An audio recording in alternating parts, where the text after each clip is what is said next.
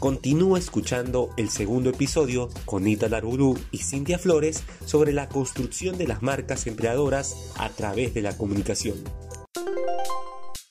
Lo que vamos a ver es cómo podemos implementar este proyecto en tu compañía y para ello Itala nos va a continuar explicando, por favor.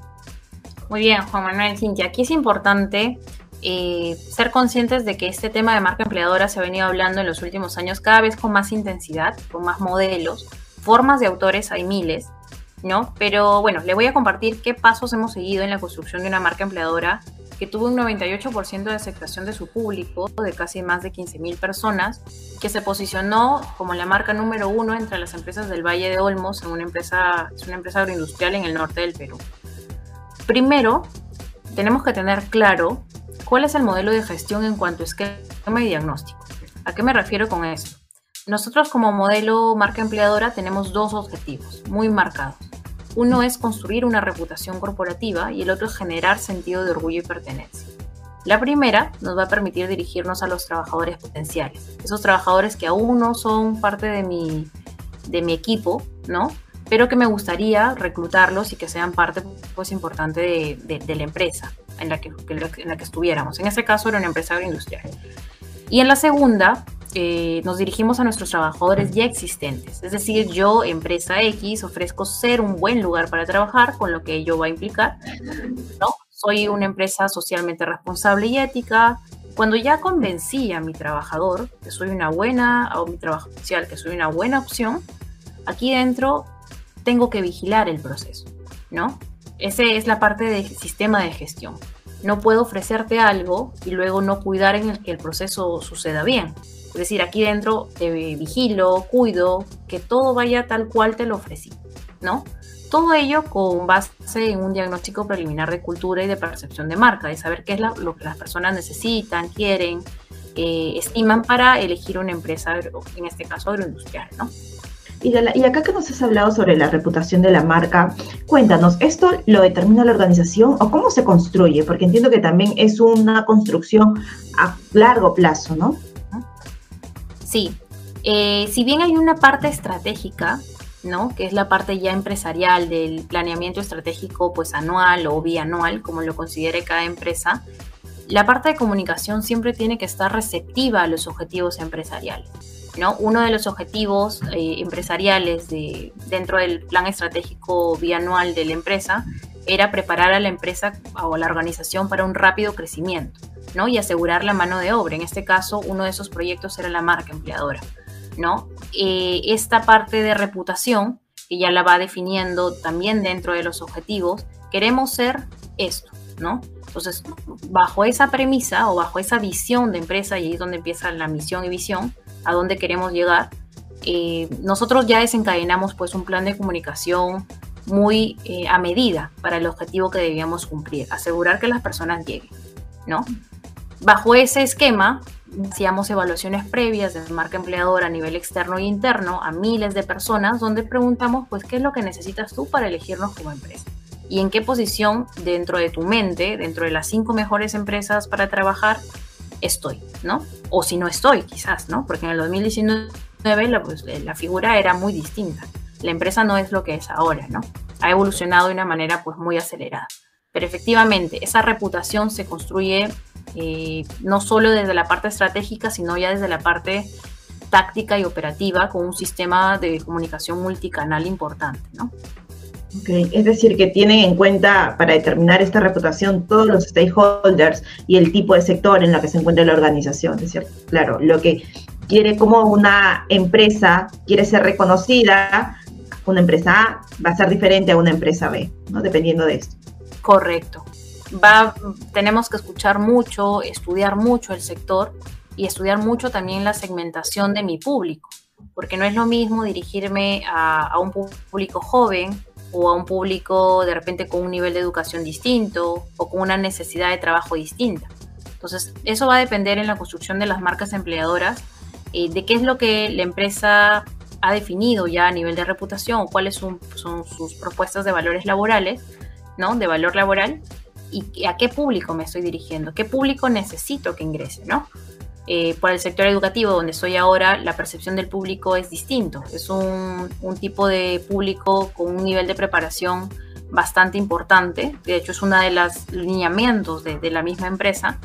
Eh, que pues ciertos mm, mandos medios no tengan un nivel pues de, de, interrelación importante y de ciertas pruebas que pues tenemos que tener no entonces dijimos un público distinto entonces siempre es importante ver y estudiar primero el sector ¿no? Saber cuáles son las propuestas de valor laboral que nos puede ofrecer la empresa para ofrecer al mercado eh, y sobre ello, pues planear estrategias de comunicación customizadas a lo que queremos comunicar.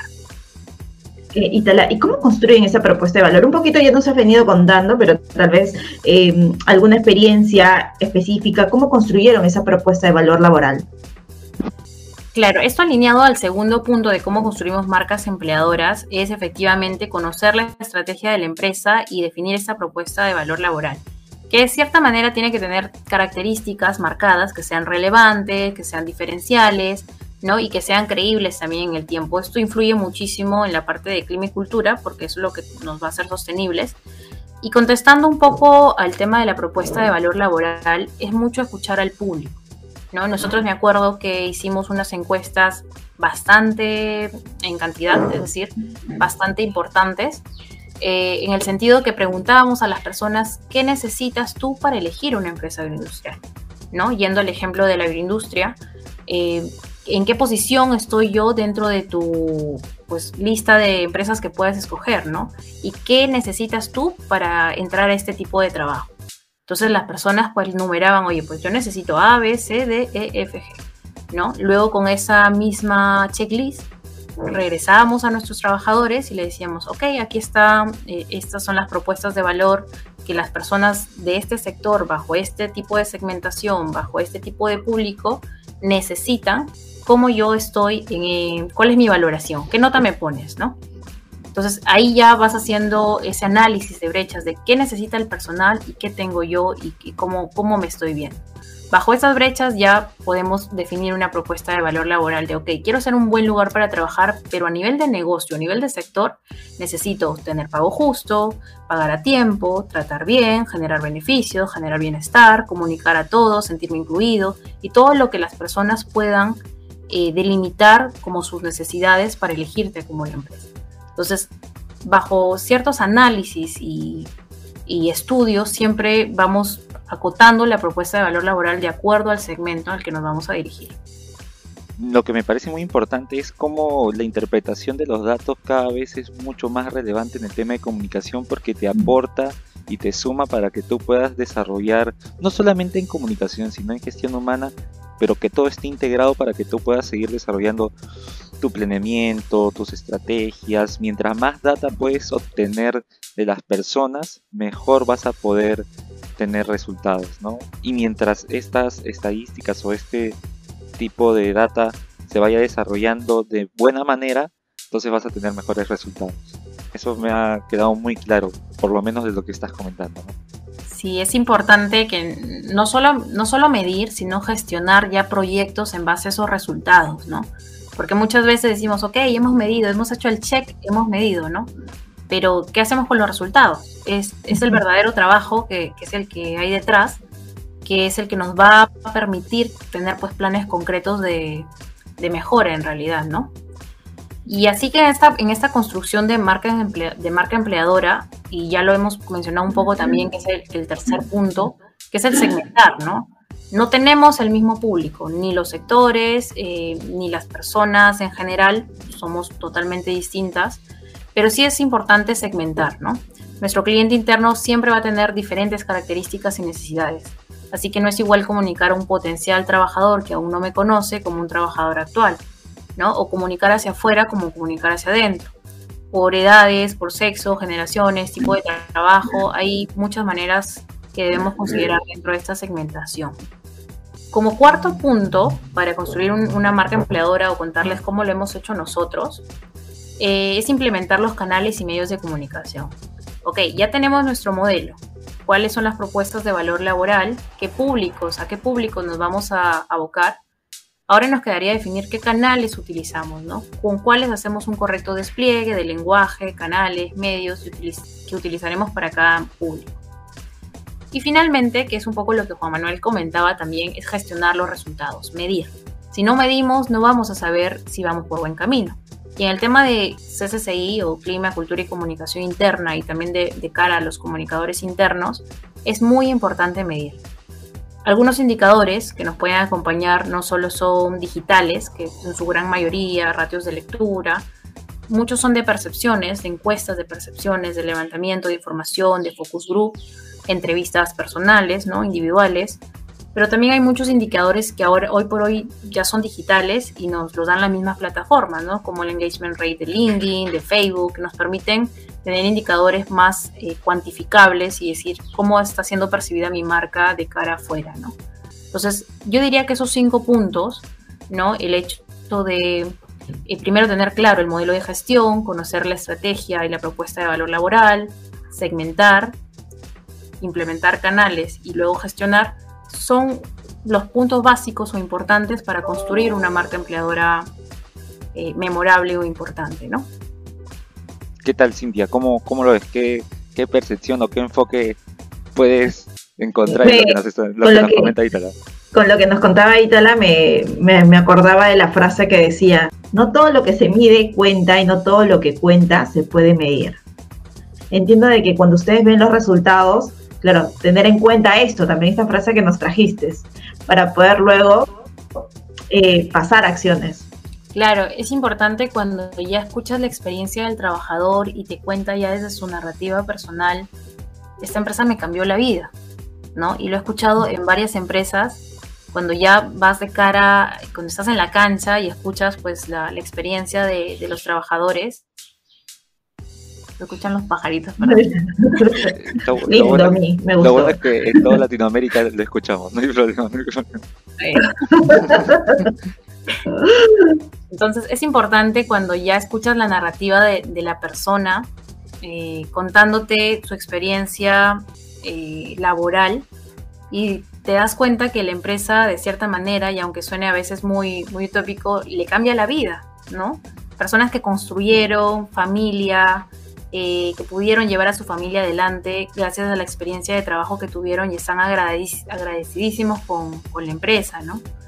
Sí, continuando con esta enseñanza, porque más que todo lo que veo que es una enseñanza que nos puede sumar a todos realmente, tanto no solamente a comunicadores, sino a todas las personas que están interesadas en potenciar la marca de su compañía. Entonces es sumamente importante tomar en cuenta todos los consejos y lecciones que nos está brindando Vital. Y para ello también sería bueno ver qué percances pueden ocurrir en el camino a la hora de implementarlo. A nivel de percances, cuando construimos marcas empleadoras, eh, podemos tener muchos, se me vienen a la mente dos ahora. Eh, uno es desvirtuar la identidad de la marca, ¿no? Al comienzo decíamos que íbamos a hablar de los tres yo de la identidad. Eh, aquí tenemos diferencias marcadas que a veces no son solucionables o generan incongruencia en una marca, y eso es lo que resquebrajan ya lo construido. Por eso es importante identificarlo, ¿no? Primero tenemos el yo real. Es quién eres, ser consciente de qué tienes como empresa, reconocerte y luego ya ver el yo ideal, qué es lo que tú quieres visualizarte como marca, qué te gustaría reflejar, ¿no? Cómo te gustaría que te vean. Y finalmente está el yo percibido, que es lo más eh,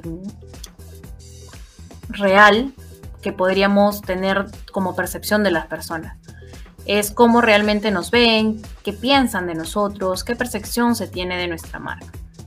¿Cuál es el problema en estos tres yo? Cuando se desvirtúa esa identidad de marca y se generan brechas que no podemos sostener en el tiempo.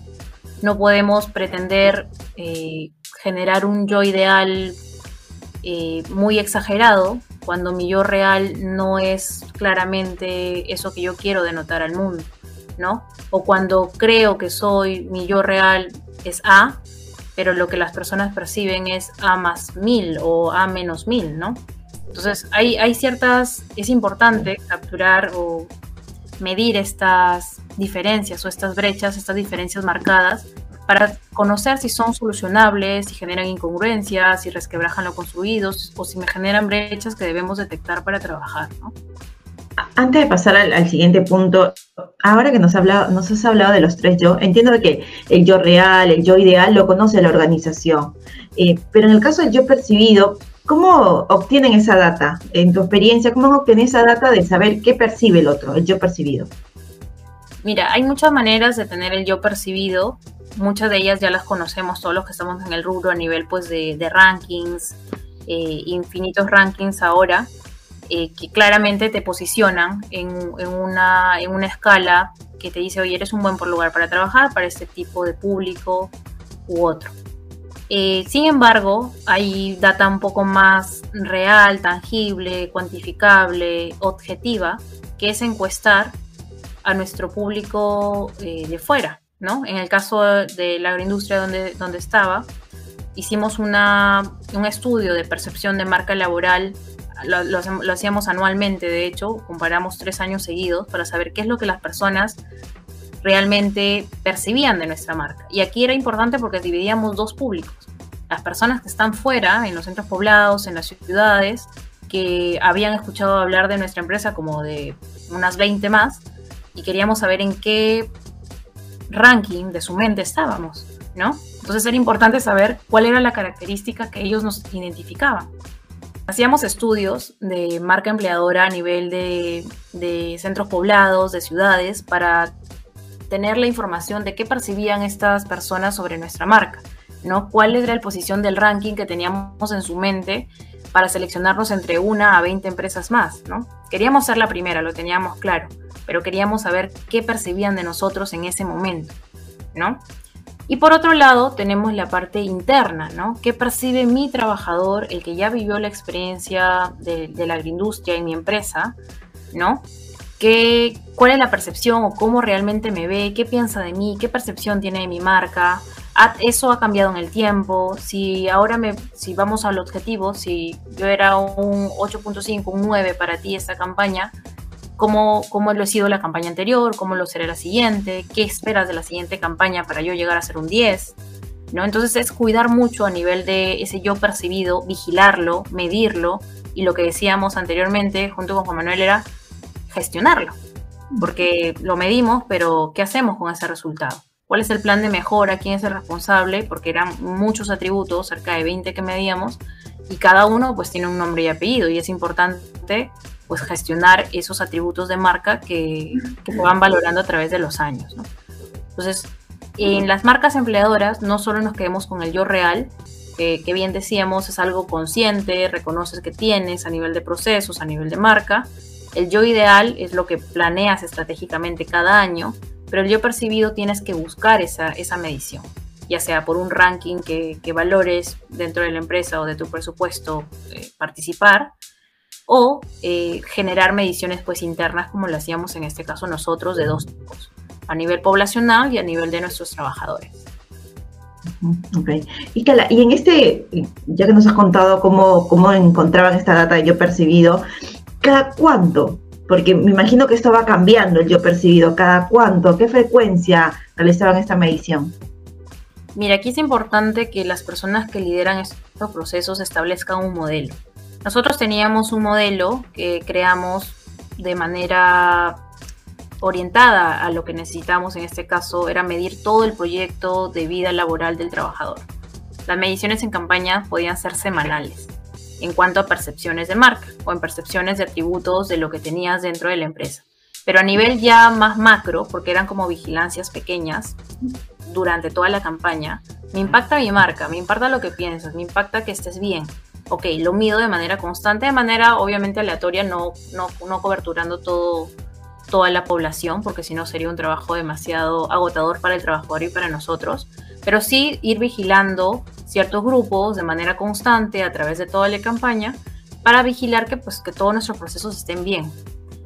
Y a nivel ya de marca general, anual, lo hacíamos de manera anual, ¿no? Cada diciembre o cada enero era pues nuestras mediciones para comparar año tras año cuál era nuestro, nuestro comparativo de ese yo percibido. Eh, y acá voy a hacer una pregunta que tal vez eh, sea muy distinta, eh, pero ¿cómo contribuye Itala, los, los líderes, ¿no? para esta construcción de marca empleadora? desde tu punto de vista, dentro de las organizaciones que has estado?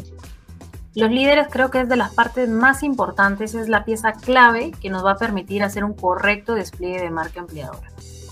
Porque son el soporte idóneo entre lo que la empresa necesita, porque en sus hombros cae la responsabilidad de proyectos, ¿no? Y también sobre la educación que tiene sobre los equipos de trabajo para que respire toda una coherencia de proyecto, ¿no?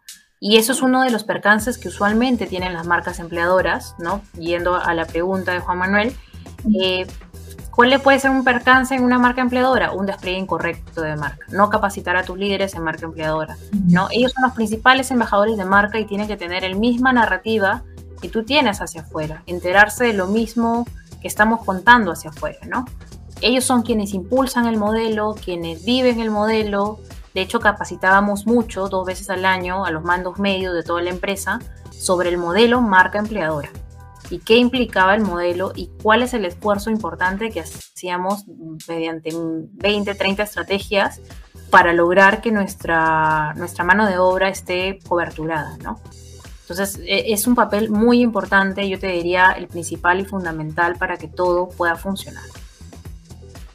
Ok, mira qué rol tan importante juegan los líderes, ¿no? Que nos están escuchando, eh, que vean es, su papel, juega muy importante en construir una marca empleadora y todo esto que nos has hablado, de la coherencia, la consistencia, la constancia. Cintia, ha estado muy enriquecedor todo lo que nos está comentando Ítala. Lo que en estos momentos nos va a comentar es sobre, y aquí vamos a hacer un redoble de tambores, muy bien en la producción, muy bien. ¿Podrías brindarnos un caso en específico que has ido desarrollando, por favor, Ítala?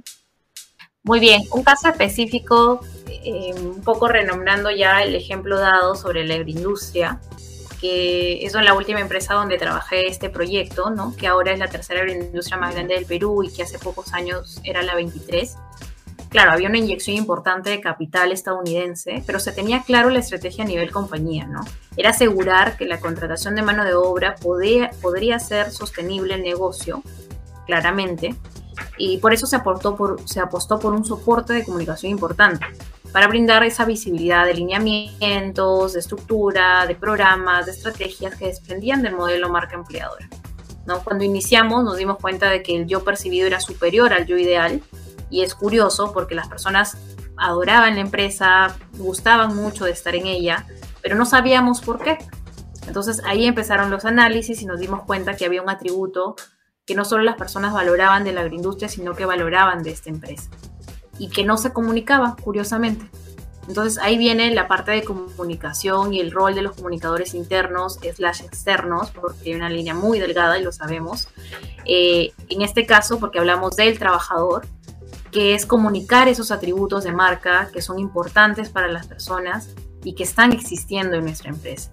En este caso fue una alerta para mejorar la estrategia de comunicación, el equipo de comunicación, que ahora es un equipo importante, que de hecho es un equipo muy preparado y que es el fiel reflejo de la constancia para construir una marca empleadora, ¿no? En todo sentido. Entonces es un ejemplo de cómo empezamos de ser eh, a nivel de ya de negocio, ser la 23, luego pasar a ser los 19, la 7 y luego el número 3 y seguramente en unos años nos van a sorprender pues liderando el ranking de las mayores agroexportadoras, eh, no solo en crecimiento, en personas, sino en equipo y en marca empleadora, ¿no? Pasamos de tener cero a cerca de 25 mil seguidores en, poco tiempo, ¿no? Las personas gustan de esta marca, es una experiencia muy bonita pertenecer a la empresa y ya pues pasamos todo el proceso de experiencia del trabajador, ¿no? Pero ha sido pues un trabajo muy acelerado, una necesidad del negocio eh, que va de la mano pues de un equipo de comunicación que tiene que estar con los ojos bien puestos en el análisis, en la ejecución, en lo táctico, alimentarse de lo estratégico e implementar pues a ritmos acelerados como es la agroindustria. Muy bien. Creo que nos ha quedado muy claro eso. ¿Tú tienes alguna apreciación, simple sobre lo que nos está comentando Ítala? No, clarísimo lo que nos acaba de decir. Además, Itala ya nos ha venido contando su experiencia no solamente de esta última, sino la anterior, la agroindustrial, ¿no? Entonces, Eh, ha sido muy valioso eh, lo que nos has venido contando. Solo quiero pues, rescatar esto, ¿no? De cómo la importancia de la data, lo que decía Juan Manuel, la importancia de la, de la data, pero no solamente de obtenerla, sino qué hacemos con eso, lo que decía Itala, ¿ok? Hay que hacer un plan de acción, un plan de mejora para achicar esas, eh, reducir esas brechas, ¿no? Del yo percibido.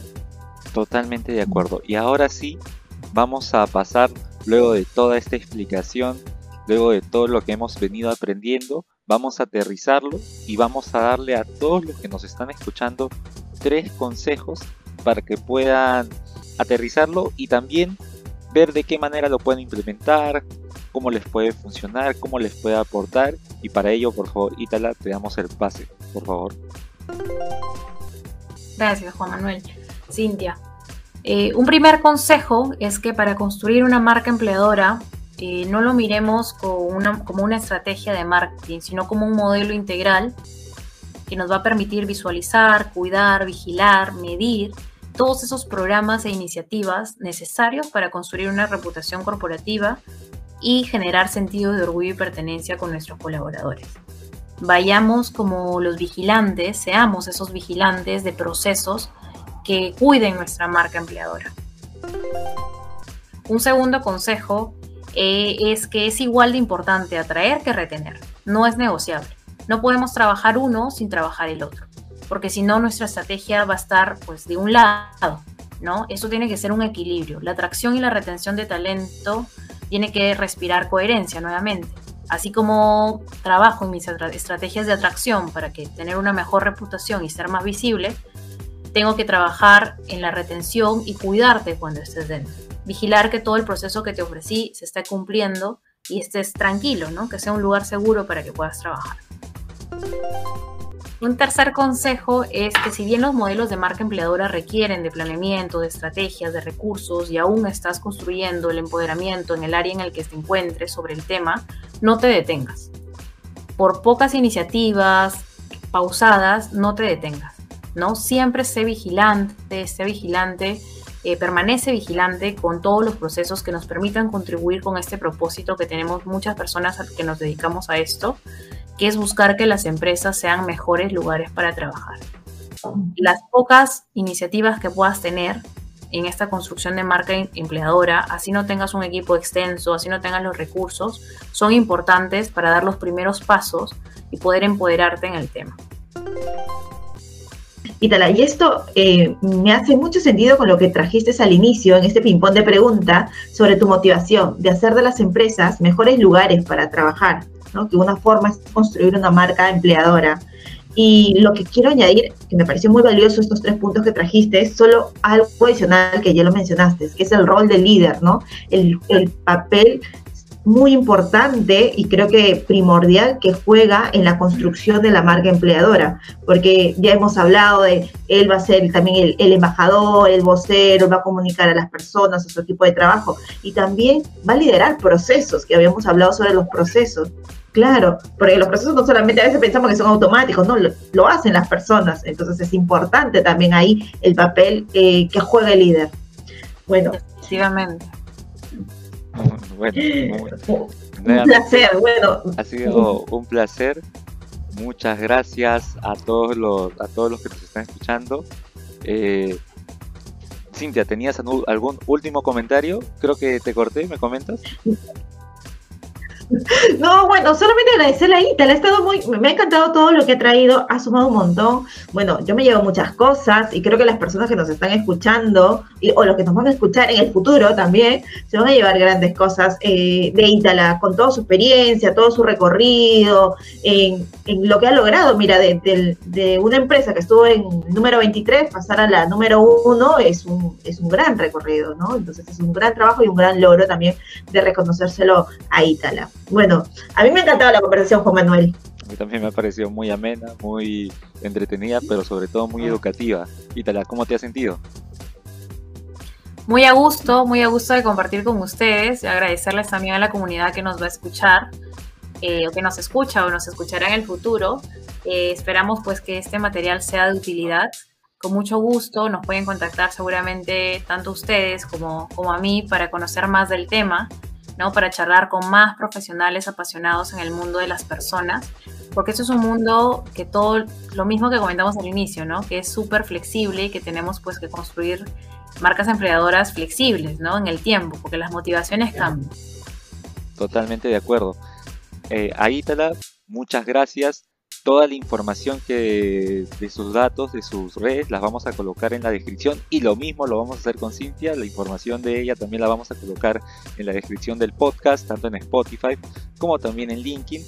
Muy agradecido con ambas por esta, por esta conversación, por esta charla que nos ha sumado un montón y sobre todo creo que me quedo con una frase que escuché hace mucho, pero que siempre, siempre, siempre la recuerdo, ¿no? Uno se tiene que juntar con personas, con personas mejores que uno, ¿no? Y creo que esto ha sido una, un claro ejemplo. Muchas gracias y a todas las personas que nos están escuchando, nos vemos en el siguiente episodio.